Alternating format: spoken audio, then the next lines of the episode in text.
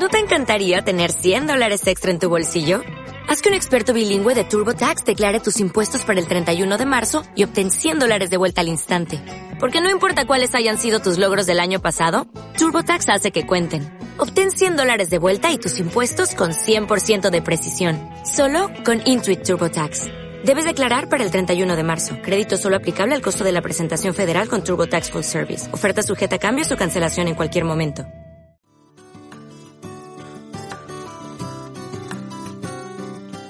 Hola a todas y a todos, bienvenidos un día más a este espacio en el que proponemos temas, hacemos algunas reflexiones, em, compartimos conocimientos sobre desarrollo personal, pareja, crianza.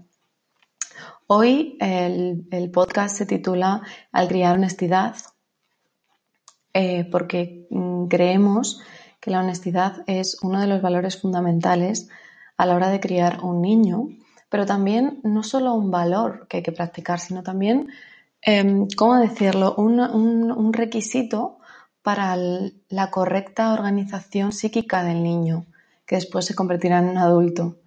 Em, ¿Qué quiere decir esto? Quiere decir que la honestidad, eh, bueno, podemos hablar de dos tipos de honestidad, ¿no? La honestidad hacia mí misma y la honestidad eh, hacia el niño. En el caso de la honestidad hacia el niño, eh, no solo promueve eso como valor hacia el niño, ¿no? El niño ve que tú eres honesta, el niño copia que tú eres honesta, eh, el niño percibe que mamá no oculta, sino que también aclara aquello que de lo que el niño duda de una forma real, de una forma que coincida con la realidad, eh, para no generar confusiones, caos, incoherencias entre lo de fuera y lo de dentro del niño, ¿no? Em, muchos padres preguntan hasta dónde puede llegar la honestidad, ¿no? Y es muy común pensar que los niños no están preparados para escuchar ciertas verdades. Bueno, los niños quizá no están preparados para escuchar ciertas verdades contadas con determinadas palabras, pero para todas las verdades están preparados perdón, em, si es que eh, esas verdades se cuentan de acuerdo a la edad, eh, esas verdades se cuentan de acuerdo a la edad eh, del niño. Es decir, adaptando el discurso a lo que el niño es capaz de asimilar. Adaptar el discurso no es mentir, es adaptar las palabras, es contarlo en un lenguaje en el que por el, por el desarrollo evolutivo del niño, por el momento evolutivo que esté viviendo, pueda comprender, ¿no? El niño no puede comprender física cuántica ni puede comprender eh, el gato de Schrödinger, pero puede comprender otras palabras diferentes. Entonces, eh, esto, esto pasa, por ejemplo, se consulta, por ejemplo, en temas de divorcios, separaciones o a la hora de tratar eh, temas como la sexualidad o como la muerte, ¿sí? Que son temas que nos cuestan mucho más a los adultos. ¿Por qué pensamos que un niño no es capaz de recibir estos temas? Pues precisamente porque nos cuesta a los adultos. Es decir, mi, temor, mi miedo, mis incertidumbres, mi falta de conocimiento muchas veces es lo que genera esta incomodidad y esta, y esta creencia errónea de que el niño no va a poder manejar este tipo de temas. Y es lo que genera después las mentiras eh, que generan un desorden psíquico en el niño. Em, es por eso que eh, tenemos primero que trabajarnos nosotros mismos este tipo de temas, el poder estar en paz, tranquilos con ellos y así poder transmitírselo a los niños, ¿no? Y eso lleva a segunda parte de la honestidad. La segunda parte de la honestidad que es la honestidad con uno mismo.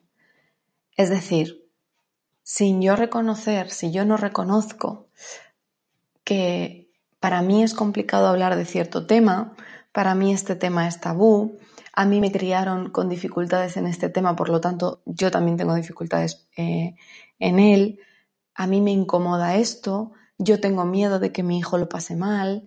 Si yo no me reconozco este tipo de cosas, este tipo de dificultades, al final me pongo un montón de excusas y se ponen en juego un montón de, mecanismos en los que yo voy a justificar por qué mentir, por qué ocultar, por qué disfrazar, por qué minimizar a la hora de hablar con los niños, por qué evitar a veces también ciertos temas, porque directamente a veces decir, bueno, esto lo preguntas más adelante o te lo cuento más adelante, ¿no? Y todo eso tiene que ver con mis propias dificultades. Al final, pensad lo siguiente, si yo nunca he probado hablar, por ejemplo, con mi hija sobre sexualidad o con mi hijo sobre eh, mm, la violencia o sobre la muerte, ¿cómo sé que va a ser un tema difícil para él? ¿Qué cojo de referencia? A mí misma, a mí mismo. Entonces estoy proyectando mis dificultades en el otro, que no tienen por qué ser las suyas, ¿sí? Y estoy fomentando que al final sean las suyas porque nunca se ha hablado con él, con ella de, esto.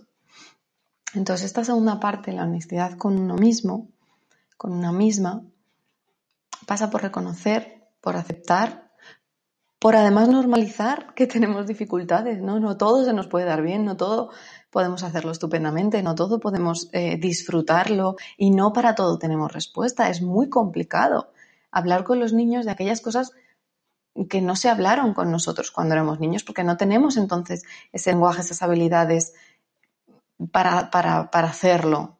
¿Sí? Porque ahora quizá de, sobre esas cosas eh, podemos hablar en modo adulto, ¿no? Con otros adultos, en lenguaje adulto, porque es cuando hemos podido hacerlo. Y ese lenguaje y los conocimientos los conocemos, los, los, los tenemos, ¿no? Pero no el lenguaje niño, porque nunca escuchamos eso, el lenguaje niño de nuestros padres.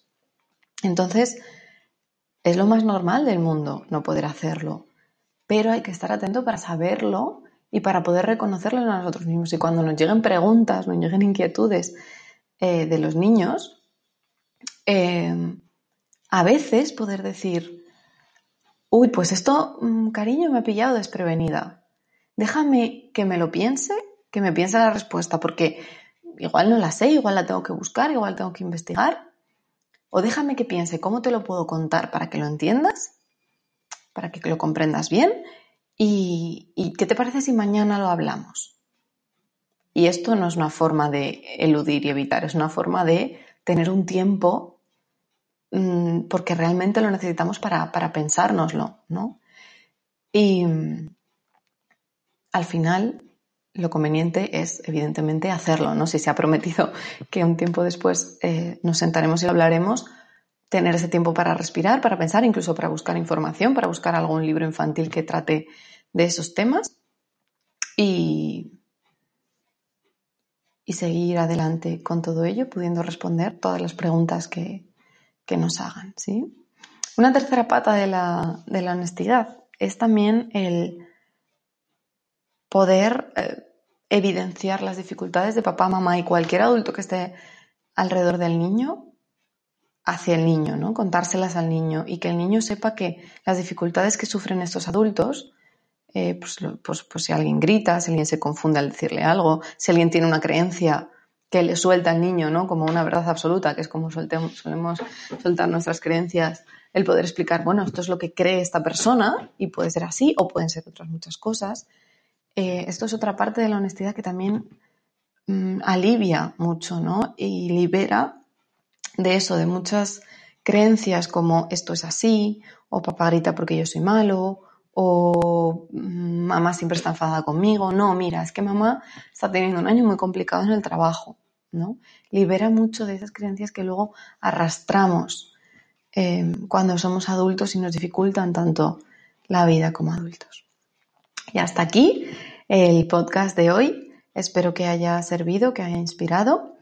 Eh, podéis dejar vuestros comentarios, podéis opinar, podéis pedirnos más temáticas en concreto y hasta la próxima.